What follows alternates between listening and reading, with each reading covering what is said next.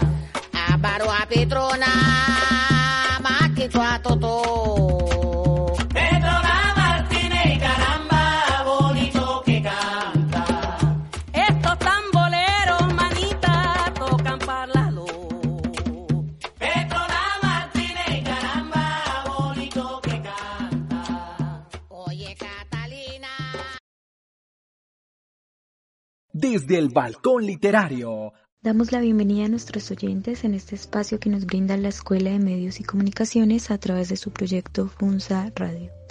Hoy les acompañamos en medio de esta coyuntura mundial porque la Escuela de Literatura no para sus procesos de formación virtual. Estamos aquí para acompañar estos momentos de familia.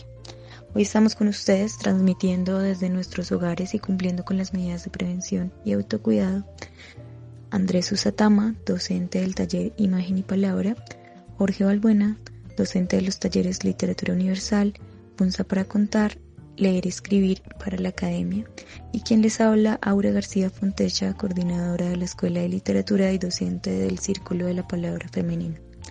Saludamos a todos nuestros estudiantes, hoy especialmente a los del Seminario Los Oficios de la Escritura y a toda nuestra comunidad que sabemos que nos está escuchando y apoyan, porque en Funza Ciudad Líder la literatura nos libera. Acabamos de escuchar una canción llamada Tierra Santa, Bonito que Canta, interpretada por Petrona Martínez y Totó La Momposina. Iniciamos así nuestro programa del día de hoy de Funza para contar, celebrando el Día del Idioma, celebrando la diversidad lingüística de un territorio como el que habitamos, celebrando nuestro mestizaje, nuestra gran mezcla de culturas y tradiciones, de las cuales nuestra lengua, nuestras lenguas han sido el transporte. Hoy queremos unirnos a la celebración instada por el Ministerio de Cultura eh, sobre el centenario, el año 2020, que ha sido declarado como el año del centenario de Manuel Zapata Olivella. Queremos honrar la memoria y promover la divulgación de la vida y la obra de este médico, antropólogo, folclorista y escritor colombiano. Hoy seguimos también el cumplimiento de la resolución 3222 de 2019, por la cual se declaró el año del centenario para este autor.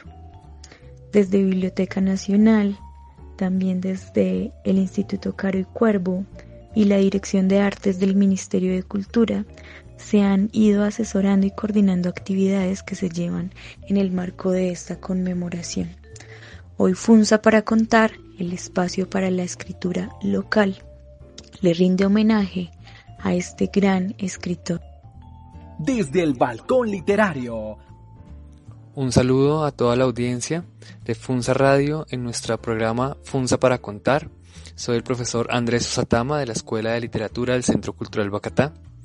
Hoy les traemos un poco sobre la vida de Manuel Zapata Olivella, un escritor que se encuentra este año en boca y esperamos que esté en boca de todos, ya que reafirma la identidad afro y exalta la poesía, la escritura, la danza, la pintura, la ciencia en muchas de sus obras.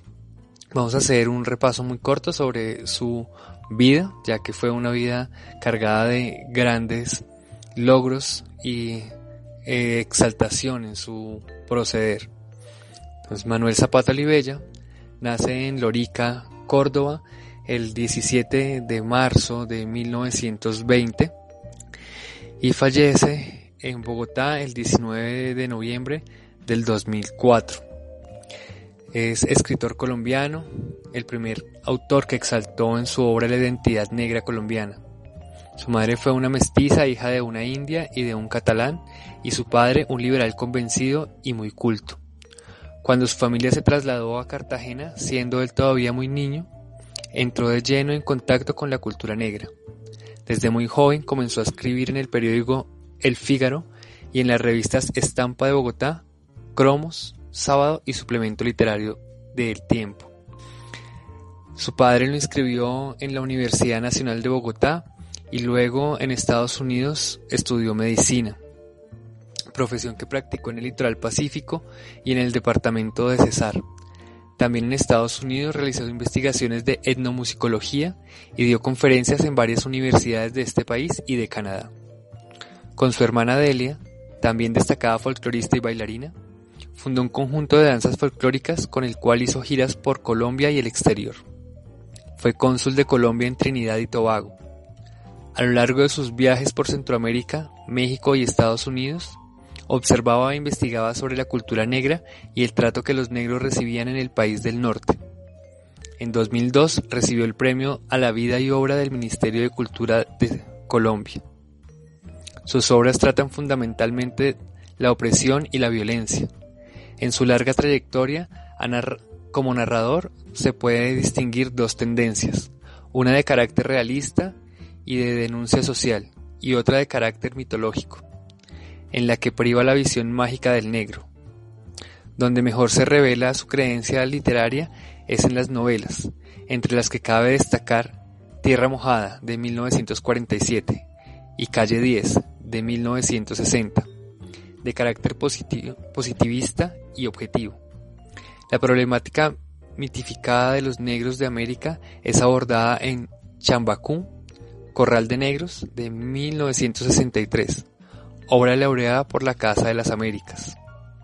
El Chima nace un santo, de 1963, llevada al cine con el título Santo en Rebelión.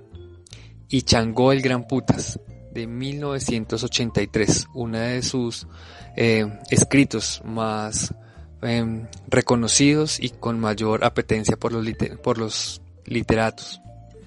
Además de las mencionadas, escribió las novelas Pasión Vagabunda de 1948, Detrás del Rostro, Premio ESO de 1962 y El fusilamiento del diablo, basada en los hechos históricos del fusilamiento de Santuario Valencia Carabarín, en Quibdó. En su pluma proceden también los dramas Los Pasos del Indio, de 1960, Caronte Liberado, de 1961, Hotel de Vagabundos, de 1954, El Retorno de Caín, de 1962, Tres veces la libertad y Malonga el Liberto. Entre sus libros de cuentos cabe recordar China 6 AM de 1954, Cuentos de muerte y libertad de 1961, El cirujano de la selva de 1962 y ¿Quién le dio el fusil a Oswald de 1967. Es así que Manuel Zapata fue médico, antropólogo y escritor colombiano. Hizo importantes aportes a la cultura afrocolombiana. Junto a su hermana Delia Zapata hicieron un gran equipo para exaltar el folclore de la cultura afro. Desde el balcón literario. La obra de Manuel Zapata Olivella es un legado para Colombia y para Latinoamérica en sus personajes nos revela el orgullo y las manifestaciones africanas de nuestra cultura. En ellas vemos presentes eh, los acontecimientos del siglo XX puestos a flor de piel en nuestra diversidad nos entrega ese valor cultural inmenso que proviene de la cultura africana también para nosotros. Basta revisar sus personajes para darse cuenta que allí estamos presentes también, que en una calle bogotana, en una circunstancia de sus personajes, estamos presentes también. Pero es importante hablar de otros, de otros escritores que, de igual forma que Manuel Zapato Olivella, brindaron a la literatura colombiana una mirada desde lo afro, desde nuestra cultura y diversidad. Es importante hablar de Arnoldo Palacios, un escritor chocuano que vivió en París varias décadas. En el año 2010, el Ministerio de Cultura en Colombia reeditó su primera novela, que lleva por título Las estrellas son negras, que se publicó en 1949, año en que América Latina estaba viendo eh, obras como eh, El reino de este mundo, de Alejo Carpentier, que sin duda su héroe es Macandal, que proviene de la cultura afrodescendiente en Haití, eh, entre otras grandes obras que ya empiezan a hacer un eco en nuestro territorio. Eh, la novela Las estrellas son negras ya es reconocida a nivel continental como obra que muestra ese proceso de modernización que vivió la narrativa a lo largo del siglo XX y es uno de sus referentes más importantes y sobre todo porque retrata una mirada del Pacífico colombiano que muchos de nosotros no conocemos y no conocíamos para, para antes de la aparición de esta obra. Nos muestra la otra realidad de nuestro bello Pacífico colombiano. En esta obra pues eh, conviven esos personajes colombianos que también tienen circunstancias eh, y se revela la condición humana puesta en dificultades, en, en atmósferas narrativas que requieren eh, también cruzar estas letras y ver, verse representada en, en quien la está leyendo. Por lo tanto, son obras de carácter universal también. Mari Grueso Romero, otra de las escritoras afrocolombianas, nació en 1947 en el corregimiento de Chuarenapi, en Guapi, en Cauca. Eh, ella es descendiente de esclavos, un pasado que se pone de manifiesto en su obra cargada de contenidos libertarios y reivindicatorios del pueblo afrodescendiente. Durante su niñez vivió con su abuelo Martín Romero y cursó sus estudios primarios en el Colegio San José de Guapi. La poesía llegó a la vida de Mari Grueso para ayudarla a atravesar un duelo. Su esposo y el padre de sus dos hijos había partido de manera repentina y esta maestra de primaria oriunda de Guapi, Cauca, acudió a las palabras para exorcizar su dolor. Mientras asumía su duelo, Mari escribía y fueron sus profesores y compañeras de licenciatura las que le animaron a seguir escribiendo. En ella vemos reflejada también una importante, un importante aporte a la literatura nacional desde la identidad afrocolombiana. Tenemos también al escritor Alfredo Banín Romero. Él nació en noviembre de 1950 en la ribera del río Saija, cerca del municipio de Timbiquí, en Cauca. Desde muy joven se convirtió en un apasionado y comprometido con la causa de la cultura afrocolombiana. Se ha desempeñado como escritor, periodista, investigador, profesor en disciplinas desde las cuales se ha preocupado por ahondar en las raíces africanas de la colombianidad. De esa labor prolífica han resultado varios trabajos literarios y de recopilación de tradición oral, entre los que se destaca eh, varios textos como la compilación El Príncipe Tulicio, cinco, relates, cinco relatos orales del litoral pacífico, publicado en 1986 en Cali, obra que había sido precedida por su interesante novela Otro naufragio para Julio, publicada en 1983 en Cali. Por un libro de poemas titulado Alegando que vivo, publicado en 1976 en Popayán y por La mitopoética de la orilla florida. Dirige en la actualidad la revista Pájaro del Agua. Él es Alfredo Banín. Yendo un poco más atrás, nos encontramos con la obra del gran, del gran Candelario Obeso. Candelario Obeso nació en Mompox en el año 1849 y murió en Bogotá en 1884. Fue en 1877 cuando apareció ese gran libro que ya es un icono de la literatura nacional que es Cantos Populares de mi Tierra, que también lo podemos leer en las obras que se encuentran en nuestro Biblioparque Marqués de San Jorge. Cantos Populares de mi Tierra es la obra más representativa de Candelario. En ella, este poeta valora y dignifica al boga a partir de sus referentes culturales otorga una dimensión más profunda a estas gentes y a su entorno. Domina las reglas del juego literario de su época, como se observa en Secundino el Pasajero, que es una comedia en verso que escribe las peripecias y tropiezos del arribismo social. También se sirve del discurso republicano de la ciudadanía como herramienta para reclamar la igualdad social. En la obra de Candelario vemos por lo tanto una labor social que dignifica la oralidad eh, afrocolombiana, para que nos acerquemos y leamos su maravillosa obra. Es importante hablar también de otro gran autor que es el Cías Martán Góngora, de quien este año se conmemoran los 100 años de nacimiento. El Cías Martán Góngora fue un poeta caucano. Nació en Guapi el 27 de febrero de 1920 y falleció en Cali el 16 de abril de 1984. El Cías Martán Góngora decía, nací a 8 kilómetros de la desembocadura del río Guapi, en el Mar del Sur. La población negra me, infundió, conjuntamente con el ritmo de las mareas, el sentido de la justicia social. De allí que mis poemas no puedan renunciar al acompañamiento táctico de marimba y tambor que pregonen otros el pregón del esclavo de ayer y de hoy. El Cías Martán Góngora hizo el bachillerato en Pasto, Medellín y Popayán. En el externado de Colombia recibió el título de doctor en Derecho y Ciencias Sociales y Políticas. Como periodista colaboró con los periódicos El Tiempo, El Siglo y El Colombiano, de Medellín, y en revistas de Popayán.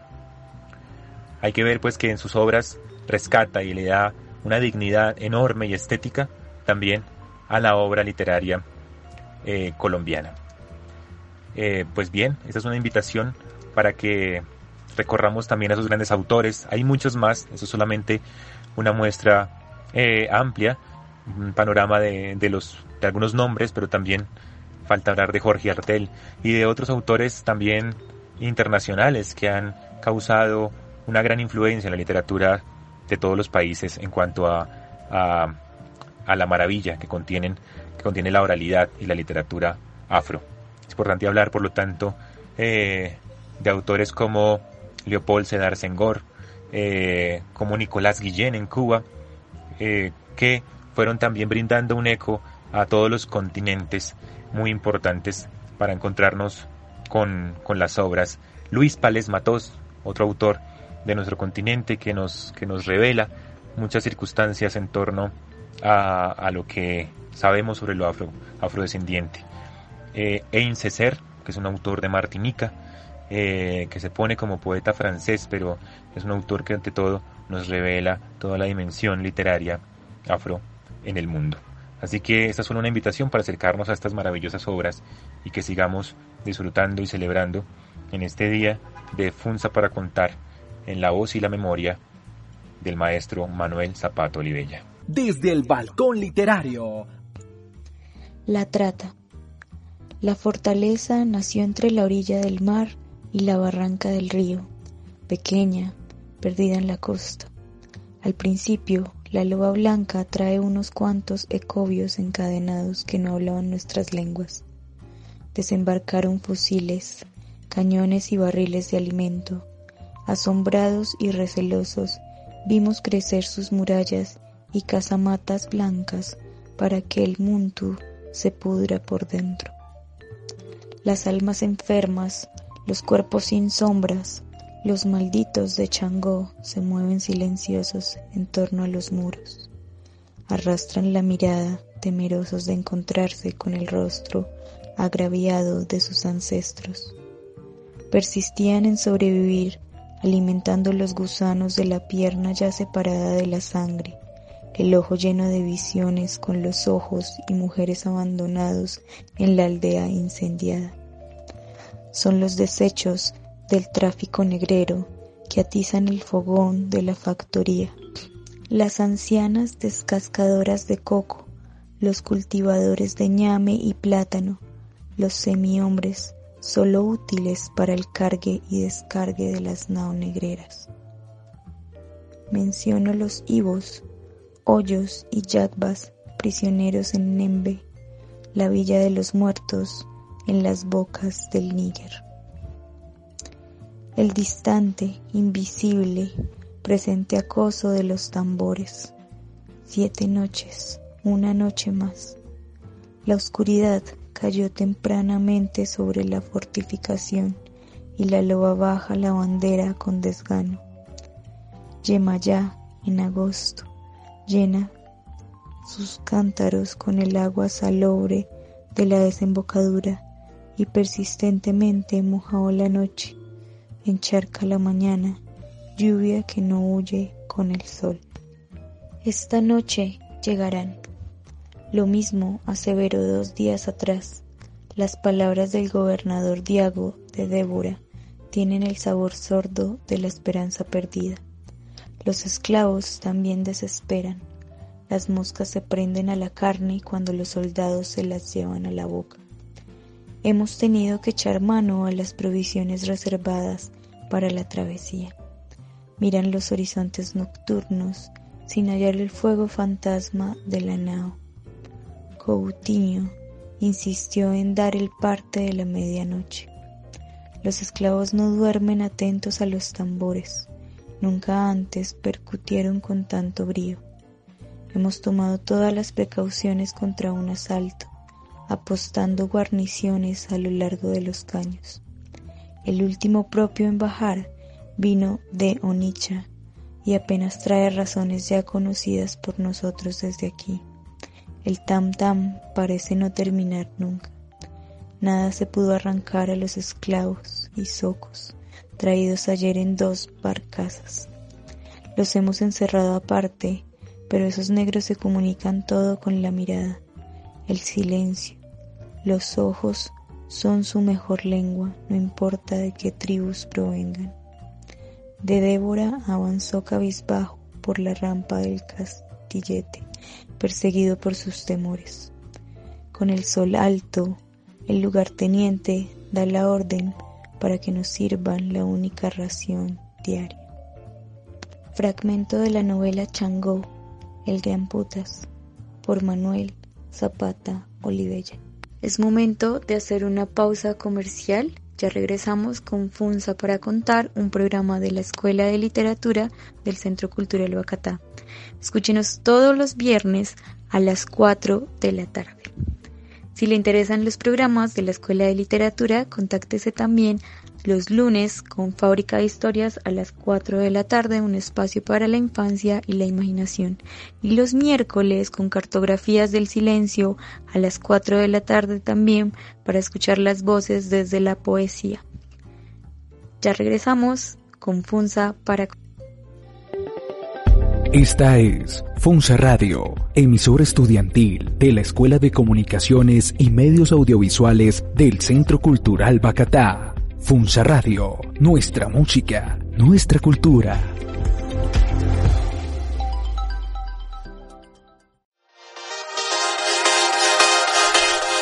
Ahora nos puedes escuchar desde cualquier lugar del mundo. Ingresa a tu tienda virtual y descarga Funza Radio Entérate de toda la movida cultural de Funza, Colombia y el mundo. Funza Radio, un proyecto académico de la Escuela de Comunicaciones y Medios Audiovisuales del Centro Cultural Bacatá. Funza Radio, nuestra música, nuestra cultura.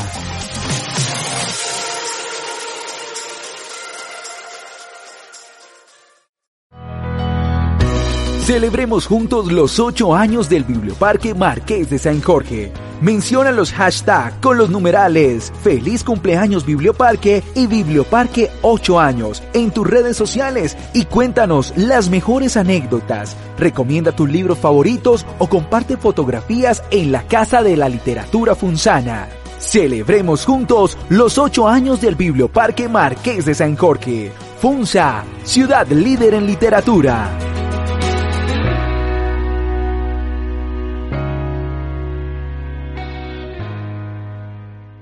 Desde el balcón literario. Ahora vamos a escuchar de la voz de Manuel Zapata Olivella un poco sobre su historia y cómo construyó ese concepto de afro en sus trasegar por el mundo, con algunos fragmentos de su, del documental Abridor de Caminos del año 2007 de la directora María Adelaida López. Comencé a tener una sensación de ave, de sentirme pato nadando en la ciénaga, de sentirme garza blanca, garza morena, garcipolo, currao, barraquete, pisingos, porque todos ellos eran parte inseparables de ese paisaje húmedo. Que esa memoria ligada a los árboles, a los cantos y a las aves, siempre me dio la impresión de ser lo que sería un constante trashumante detrás de las riquezas de la naturaleza. Unas veces como antropólogo, otras veces como escritor, pero me han rodeado todos estos elementos.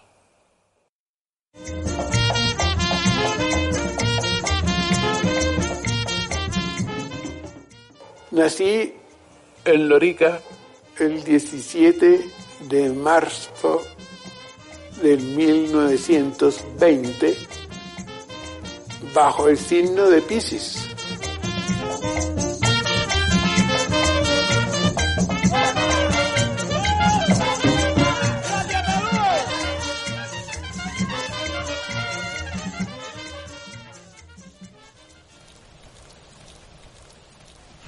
Me cuenta mi madre que lo primero que yo vi al nacer no fue la luz, sino el agua. En el rancho de paja donde nací se filtraba el agua en un gran aguacero.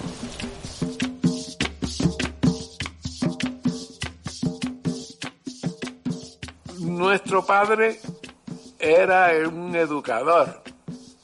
Fundó un primer colegio de enseñanza para adultos analfabetos y desde luego allí aprendimos las primeras letras.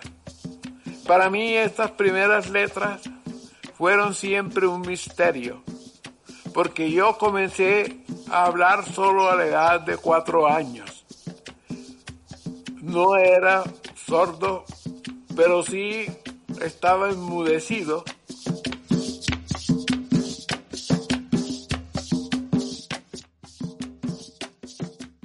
yo me había aficionado a la idea de querer estudiar zoología. Mi padre me echó la mano al hombro en un gesto cariñoso que él no había acostumbrado nunca y me dijo, Maño, te has salido con la tuya. Te he matriculado aquí en la escuela de medicina para que estudies y conozcas al más grande de los animales. Yo no puedo decir cuándo ni por qué. Me fui envenenando con la pasión de los viajes. Un día cualquiera me acerqué a mi profesor de clínica médica y le pedí que me informara si yo estaba en mis cabales cuando estaba ya buscando caminos y horizontes que quería recorrer.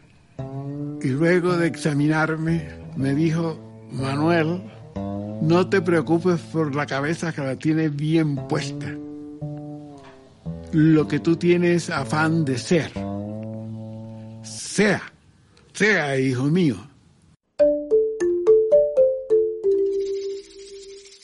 Caminé y caminé, siempre bordeando la orilla del mar, sin atreverme a desviarme hacia el interior de la montaña que también me acompañaba.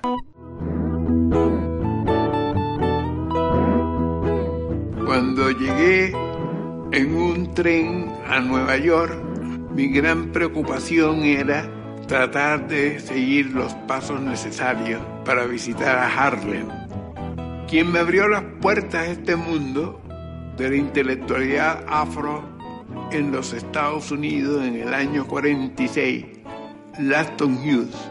Y me habló entonces del gran renacimiento de Harlem, en donde el pueblo afro-norteamericano comenzó a tomar conciencia de sus valores trascendentes. El renacimiento de Harlem fue para mí otro renacimiento otro renacimiento que me iría a demarcar el resto de mi vida, aún después de haber abandonado este país.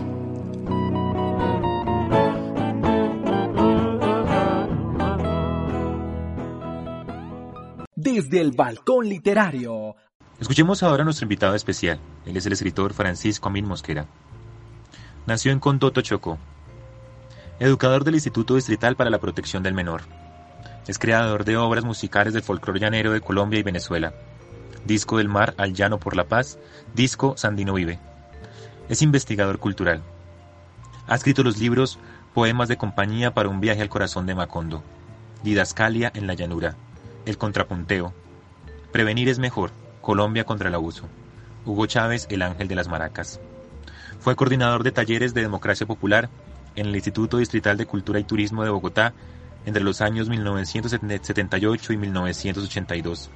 Es licenciado en Ciencias Sociales de la Educación en español e inglés. Estudió entre los años 97 y 1998 en la Escuela Superior de Administración Pública de SAP y en el Instituto Guillermo Cano. Tiene un posgrado en Derechos Humanos en la Universidad La Gran Colombia.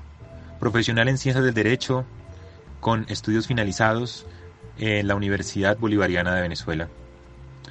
Eh, escritor, investigador, gran lector, quien nos acompaña, porque entre su gran recorrido académico también está una importante anécdota y un gran testimonio al ser uno de los eh, amigos y cercano a la, obra de Manuel Zapata Olivella y a, y a la persona que fue Zapata Olivella desde la fraternidad desde otra condición, desde la cercanía. Así es que Francisco Amin Mosquera, este escritor colombiano, nos estará hablando hoy desde su familiaridad y la cercanía que tuvo con el gran escritor Manuel Zapata Olivella.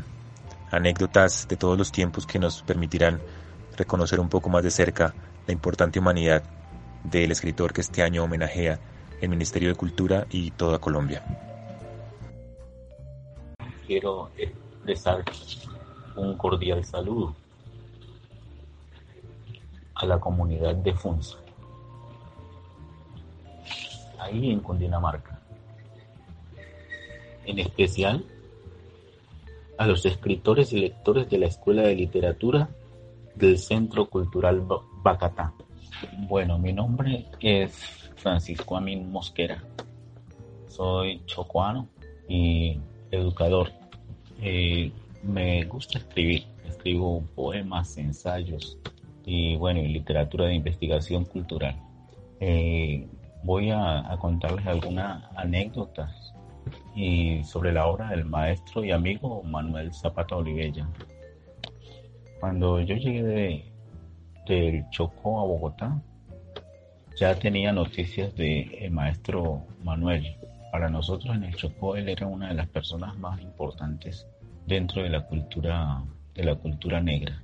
Y conocí allí en, en Bogotá a Amir Smith Córdoba, que tenía un periódico que se llamaba Presencia Negra, del Centro para la Investigación de la Cultura Negra. Y bueno, él me, me comentó que estaba organizando un evento en homenaje a, al maestro Manuel Zapata Olivella y me pidió que le colaborara en la organización y efectivamente, pues como yo quería conocer al maestro Zapata Olivella, me pareció una muy buena invitación, así que me, me uní a él para conseguir el, lugar donde se iba a hacer el evento y bueno, todo lo relacionado con la parafernalia de esos casos así. Ese fue el primer homenaje que se le hizo en vida y corría por allá los años de 1985, más o menos, más o menos, el 85. Y bueno, yo para esa época estaba, estaba acababa de, terminar el bachillerato y había ingresado en la universidad y tenía mi primer poema, mi primer poema escrito con el tema de el tema negro. Es un poema que se llama Cimarrón. Y entonces se, durante el evento, pues fui invitado a recitar ese poema. Y el maestro Manuel Zapato Olivella me dio un abrazo tan fuerte que yo hasta hoy siento el calor de ese abrazo, porque en este poema que que no era, digamos, un gran poema, eran unos versos rimados. yo había tratado como de, de resumir toda la historia de la llegada del negro desde África a América. Obviamente lo hacía de una forma muy elemental, pero a la gente le gustó mucho. Y bueno, a partir de ese momento nos hicimos grandes amigos. Más adelante, se me, trabajando yo en el Instituto de Cultura y Turismo de Bogotá y teniendo como directora en aquella época a la doctora Gloria Triana, a la antropóloga Gloria Triana, eh, se nos ocurrió ofrecer la medalla al mérito cultural a las personas más destacadas dentro de la investigación del folclore y la cultura negra. Y el primero que colocamos en la lista fue al maestro Manuel Zapata Olivella y luego a su hermana Delia. Digamos, esos dos eventos yo creo que son, muy recordados por la, por la comunidad, sobre todo por la comunidad bogotana. El nombre de, de la familia Zapata Olivella está muy ligada, digamos, a la, a la historia folclórica de Colombia. Ellos eran hijos de un educador, de un, del el primer hombre que creó un colegio para la educación de adultos. nacieron en Lorica y luego se fueron a estudiar a Cartagena, a terminar el bachillerato en Cartagena. Y allí en Cartagena, Delia ya tenía pues un interés muy importante en, en descubrir cuáles eran las raíces de la cultura negra, porque pues su padre un negro y su mamá una indígena eh, los motivaron para que hicieran estas investigaciones. Así que Manuel y Delia se fueron con unas grabadoras gigantescas eh, que cargaban con burros, eran tan muy grandes las, las, grabadoras, y se fueron hasta Palenque. Y en Palenque hablaron con los, con los mayores y los mayores les dijeron que ahí en Palenque no había habido esclavitud porque ellos, los antepasados, siempre que llegaban en, los barcos negreros a Cartagena, los que lograban escapar iban directamente al palenque de la Matuna. Por lo tanto, ahí nunca hubo esclavitud. Eh, Delia siguió sus investigaciones y luego pasó al Chocó. Eh, fueron al Chocó con Manuel, pero también fueron a los llanos orientales y entonces fueron descubriendo la riqueza cultural de Colombia y terminaron creando un proyecto gigantesco bajo la dirección de Delia que luego tuvo la oportunidad de recorrer el país. Y una vez que hicieron una gira por las ciudades más importantes de Colombia, fueron hasta Europa, fueron invitados a, a Francia. De Francia pasaron a Checoslovaquia, Luego pasaron a Alemania, a la Unión Soviética y finalmente fueron hasta Cuba, digo hasta, hasta la China. De la China regresaron y estuvieron ahí en, en España. Manuel Zapata Olivella eh, estudió medicina, pero también estudió antropología, digamos, influido por su hermana y se convirtió de pronto en un escritor de, talla nacional cuando escribió su primer libro que se llamó La calle 10. La calle 10, ese, ese sector donde quedaba el, cartucho ahí en Bogotá, la, calle del cartucho. Él tenía que pasar todos los días por esa calle, es una calle violenta y llena de, digamos, de, las grandes miserias ¿no? que, que, deja el capitalismo, digamos, a, las personas en la, en la miseria. Y, y entonces él tenía que pasar por allí y decidió escribir todo lo que veía en, ese sector. Y Manuel Zapata cuando era joven, a él le gustaba mucho caminar, viajar, pero viajar a pie. Así que hizo un recorrido por toda Centroamérica que lo llevó hasta los Estados Unidos. Él tenía mucho interés en conocer Harlem, ir a conocer cómo era la vida de los negros en los Estados Unidos. Y allá se enfrentó pues, a todos esos problemas de la discriminación racial y escribió una visión de, de, de Nueva York tan brutal que solamente se parece a lo que escribió Federico García Lorca 10 años, 10 años, ah, que había escrito Federico García 10 años antes, cuando publicó su libro Poeta en Nueva York. Eh, Manuel Zapato Olivella fue amigo de los grandes, de los grandes líderes del movimiento de las negritudes que nació en Francia. Por ejemplo, el poeta Leopold Sedar Senghor, que fue presidente de Senegal y también de Frank Fanon, fue un gran amigo de Frank Fanon, y de este poeta norteamericano, Laston Hughes. Eh, digamos que la obra más importante, a mi juicio, de Manuel es su novela Chango, el Gran Putas. Es un esfuerzo que le tomó toda la vida porque él quería contar la vida, cómo fue la experiencia de aproximadamente 100 millones de personas que fueron secuestradas y sacadas del continente africano para venir a trabajar en las minas y en las plantaciones de América. Otro de los grandes proyectos de, Manuel Zapata Olivella fue la creación de la revista Letras Nacionales, esa, esa revista la empezó por allá en 1965 y, y, fue tan importante porque, porque reunió, digamos, a los escritores colombianos más importantes de esa generación. Por ejemplo, uno puede encontrar ahí en esa revista obras de Carlos Arturo Truqui, de Arnoldo Palacios, de Eduardo Pachón Padilla. Y bueno, y hay otro dato interesantísimo y es que Manuel Zapata Olivella era un gran amigo, como hermano, como su hermano, de Gabriel García Márquez. Ellos hicieron un recorrido por la costa cuando García Márquez era vendedor de libros. Ese, recorrido lo hizo con, con Manuel. Y Manuel era el que lo llevaba y lo guiaba por todos esos senderos de la costa.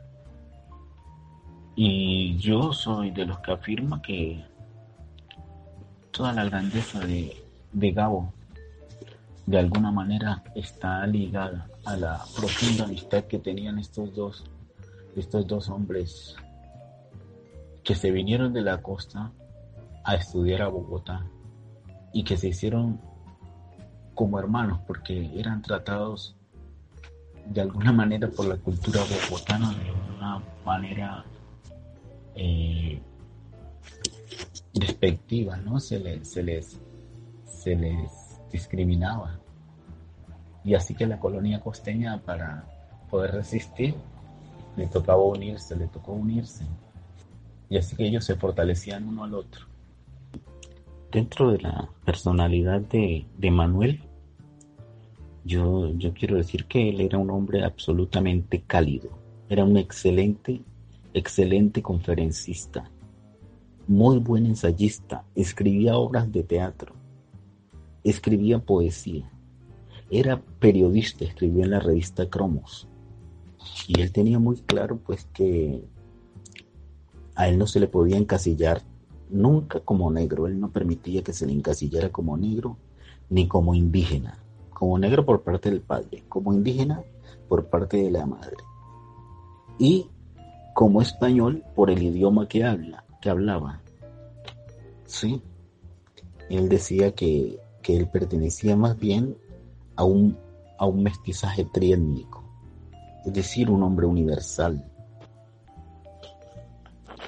También afirma Manuel que todos los próceres de la independencia de nuestros países latinoamericanos, eh, no lucharon por la libertad, sino que lucharon fue por la independencia de España. Pero que las naciones que crearon, todas, todas, siguieron manteniendo la esclavitud. Y que en ocasiones esa esclavitud era mucho más cruel y terrible que la de los españoles. Y en parte eso es lo que nos tiene todavía en la situación en la que estamos. Por lo tanto, es necesario descolonizar las mentes. Bueno, eh, me despido agradeciendo al poeta Jorge Balbuena la invitación que me hizo para que pudiéramos eh, hablar algunas cosas sobre la vida de el maestro Manuel Zapata Olivella, que cumple aniversario y que el Ministerio de, la Cultura ha decidido declarar este año para que lo recordemos. Es decir, Zapata Olivella no es para recordarlo un año. Este será el escritor del siglo XXI. Mucha fuerza para Colombia en estos momentos tan complicados de la, de la pandemia del coronavirus. Y no lo olvide, quédese en casa para que proteja a nuestro pueblo. Desde el balcón literario. Agradecemos al escritor Francisco Amin Mosquera por este valioso testimonio. Ahora vamos con una canción. Vamos a escuchar El Birimbi de Petronio Álvarez, interpretada por el grupo Valle. No se vayan, ya regresamos con Funza para contar, hoy en homenaje al maestro Manuel Zapata Olivella.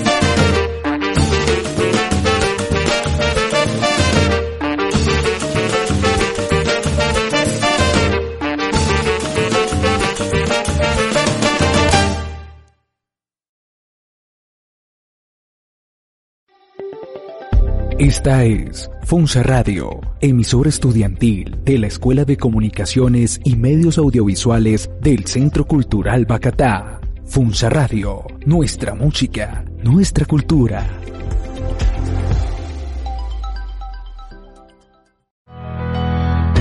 Celebremos juntos los 8 años del Biblioparque Marqués de San Jorge.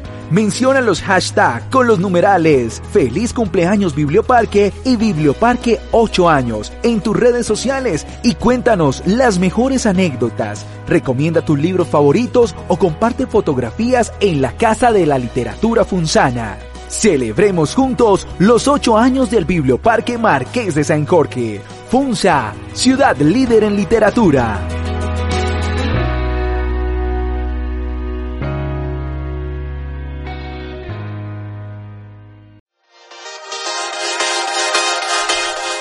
Ahora nos puedes escuchar desde cualquier lugar del mundo. Ingresa a tu tienda virtual y descarga Funza Radio. Entérate de toda la movida cultural de Funza, Colombia y el mundo. Funza Radio, un proyecto académico de la Escuela de Comunicaciones y Medios Audiovisuales del Centro Cultural Bacatá. Funza Radio, nuestra música, nuestra cultura.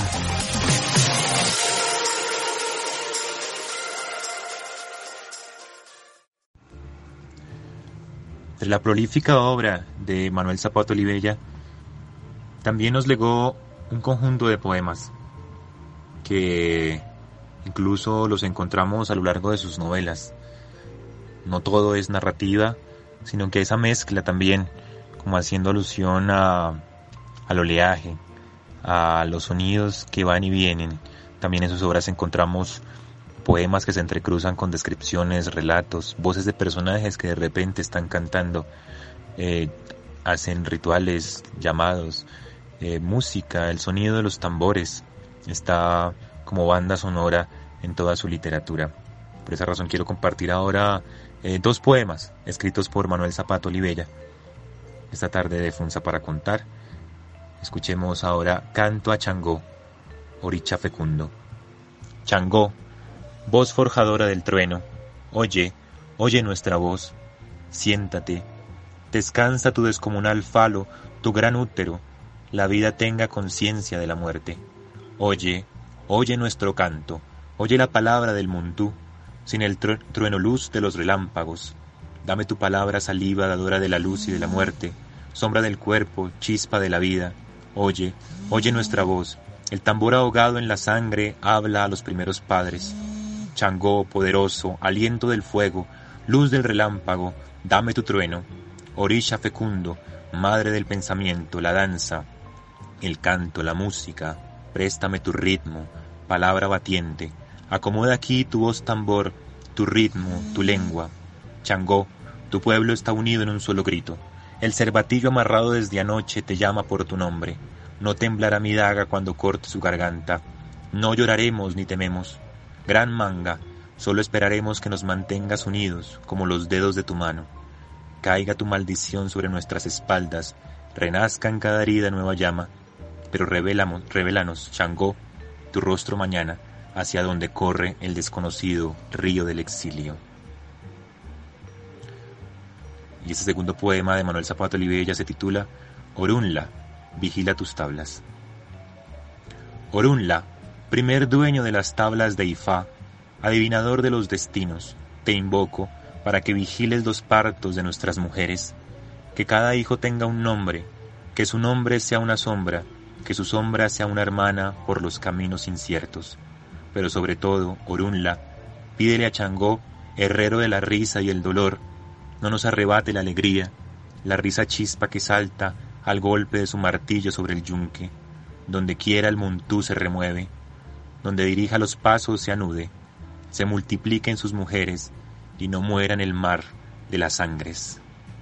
Estos poemas precisamente son tomados de su gran obra, de la más reconocida, de esa gran novela colombiana que es Changó el Gran Putas, en donde se mezcla toda esta magia de la oralidad afrocolombiana, entre el narrar, el cantar, el decir, toda la naturaleza está allí contando. Aprovecho para invitarlos para que hagan parte de nuestros programas en Funza para Contar de la Escuela de Literatura del Centro Cultural Bacatá. Quienes quieran enviarnos un saludo, leer un texto, acompañarnos en, esta, en estas jornadas en que compartimos la literatura y la magia del lenguaje, eh, solo deben enviarnos un, un correo electrónico con su, con su texto, con su audio, en el, al banco de audio que estamos recopilando a partir de los correos electrónicos que nos han llegado a escuela literatura ccb gmail.com escuela literatura ccb ahí nos pueden dejar saludos recomendaciones y por supuesto enviarnos los audios para que nos acompañen en este programa que es de todos y que sea motivo para seguir celebrando la gran obra del maestro Manuel Zapato Olivella. Desde el balcón literario. Cordial saludo, les habla Rocío Velázquez, integrante del taller Funza para contar de la Escuela de Literatura del Centro Cultural Bacatá. Les voy a compartir un fragmento del libro Manuel Zapata Olivella, su vida y su obra, escrito por el poeta colombiano José Luis Díaz Granados, que nos recuerda la amistad que tuvieron Manuel Zapata Olivella y García Márquez. Escuchen. Con el joven García Márquez. El 15 de marzo de 1952, en su columna La jirafa de El Heraldo de Barranquilla, Gabriel García Márquez comentó que había organizado en La Paz, población cercana a Valledupar, un festival de música vallenata en su estado original, en compañía de uno de sus exponentes más conocidos, Pablo López, quien 30 años más tarde lo acompañaría a Estocolmo a la recepción del Premio Nobel. Y gracias a la colaboración de Manuel Zapata Olivella, el médico de Cartagena, que lo había llevado a El Universal en 1948, ahora aquí en su año rural. Según cuenta Eligio García Márquez en su libro Tras las claves de Melquiades, Historia de Cien años de soledad. Allí mismo se revela que gracias a Zapata, Gao y el compositor vallenato Rafael Escalona se habían conocido en Barranquilla en 1950. Por su parte, Escalona contaría años después. Fuera de Barranquilla me tocó en la provincia de Valledupar vivir una larga temporada con Gabo, Nereo López y mi compadre Manuel Zapata Olivella, en todos los pueblos y caseríos de esa bella provincia. Por aquella época Manuel ejercía la medicina, ahondaba sus observaciones sobre el riquísimo folclore de la región y exploraba secretamente su lenguaje literario esbozando cuentos y novelas.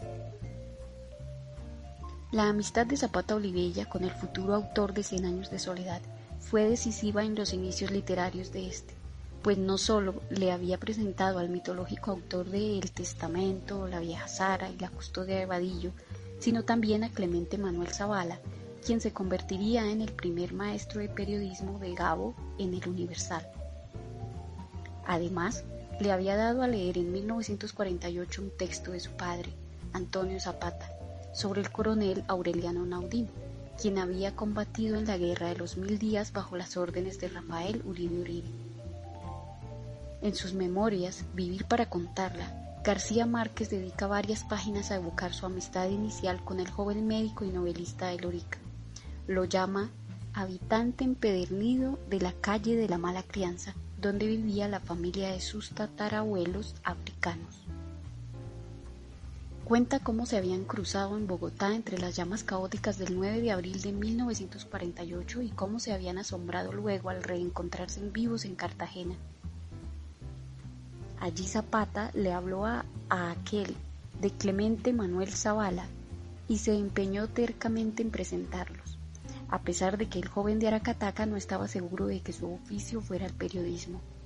Pero prácticamente llevado de la mano de Manuel, Gabo accedió a entrevistarse con Zavala y más tarde con el director, Domingo López Escauriaza, hermano del poeta Luis Carlos El Tuerto López. Casi contra la voluntad del propio Gabo, este comenzó a trabajar en la redacción del diario y fue así como Manuel cuya vocación más dominante era tratar de resolver los problemas a todo el mundo, se fue satisfecho y feliz a otras tierras, mientras su amigo se regocijaba al haberse convertido en periodista en menos de 24 horas de haber visto por primera vez un periódico. Desde el balcón literario. Mi nombre es Isidro Gómez y hago parte de la Escuela de Literatura del Centro Cultural Bacatá. La calle 10, publicada en 1960. Esta es una novela que se desarrolla en el centro de Bogotá con gamines, agitadores, estudiantes y vagabundos. Se lleva a cabo en la famosa calle donde estaba situada la antigua Facultad Nacional de Medicina, en cuya sede el autor estudió durante cinco años. Dicho centro docente se encontraba en medio de un sector de latrocinios con prostitutas, chulos y maleantes a quienes los estudiantes y especialmente Manuel atendían con sus servicios de cirugía. Todo esto, dice Zapata, me permitió un conocimiento profundo de lo que era la calle 10 y yo recogí todas esas experiencias personales y las puse en el ambiente y en los personajes de mi obra literaria. En la calle 10 aparece como episodio central el levantamiento popular del 9 de abril de 1948, cuando fue asesinado al mediodía en pleno centro de Bogotá el caudillo liberal Jorge Eliezer Gaitán. En medio de la confusión y el caos ocurridos durante las horas sombrías del Bogotazo, aparecen también conocidos personajes del viejo Bogotá como el poeta Tamayo y el boxeador Francisco Pérez, Mamatoco, entre otros. Estas novelas se caracterizan por una especial forma de narrar, tradicional o lineal, con trama y desenlace. Allí el narrador era un cronista que con su ojo testimonial registraba los acontecimientos y las personales vivencias pero no era por entonces Manuel Zapata Olivella un escritor interesado en proponer fórmulas narrativas novedosas o en poner en práctica las técnicas en boga que se repetían a todo lo largo y ancho del continente americano. Monólogo interior, coral de voces de personajes invisibles, flujo desordenado de la conciencia, episodios metaficcionales, etc. Especialmente derivadas de la literatura James Joyce, Virginia Woolf, John Dos Pasos y William Faulkner, entre otros. Por el contrario, la literatura solo era un vehículo para transmitir vivencias, a menudo sórdidas, situaciones insólitas en donde la supervivencia a toda costa emergía con ingenio a cada amanecer. Era pues el testimonio de un náufrago, de un marginado, de un negro latino, como se calificaba entonces a sí mismo, de un explotado, de un disidente de la regularidad. Fragmento tomado de Manuel Zapata Olivella, su vida y su obra por José Luis Díaz Granados del año 2003. Desde el balcón literario. Terminamos por hoy nuestro programa de Funza para contar, hoy con un homenaje muy especial a través de la celebración de la diversidad lingüística y el Día del Idioma, uniéndonos a la conmemoración que le rinde el Ministerio de Cultura declarando el 2020 como el centenario de Manuel Zapata Olivella. Esperamos que lo hayan disfrutado y agradecemos inicialmente a nuestro alcalde Daniel Bernal Montealegre, al director del Centro Cultural Bacatá Juan David Barbosa, al coordinador y director del Biblioparque Víctor Mejía y a todos los integrantes y el equipo del Plan Municipal Lectura, Escritura y Oralidad. Acompáñenos toda la semana en programación desde las 3 de la tarde hasta las 5. Agradecemos también a todo el equipo de la Escuela de Medios Audiovisuales y Comunicaciones y especialmente a Javier Peña quien nos ha acompañado desde el máster. Les invitamos a estar pendientes de la programación de FUNSA Radio. Estuvieron con ustedes los docentes Andrés Usatama y Jorge Balbuena y quien les habla la coordinadora de la Escuela de Literatura Aura García Fontecha, en este espacio llamado FUNSA para contar. Espérenos todos los viernes a las 4 de la tarde promoviendo las medidas de prevención y autocuidado desde nuestros hogares, porque en FUNSA Ciudad Líder la literatura nos libera. Los dejamos con la canción Un fuego de sangre pura, interpretada por los gaiteros de San Jacinto. Un fuego de sangre pura que con lamento se canta.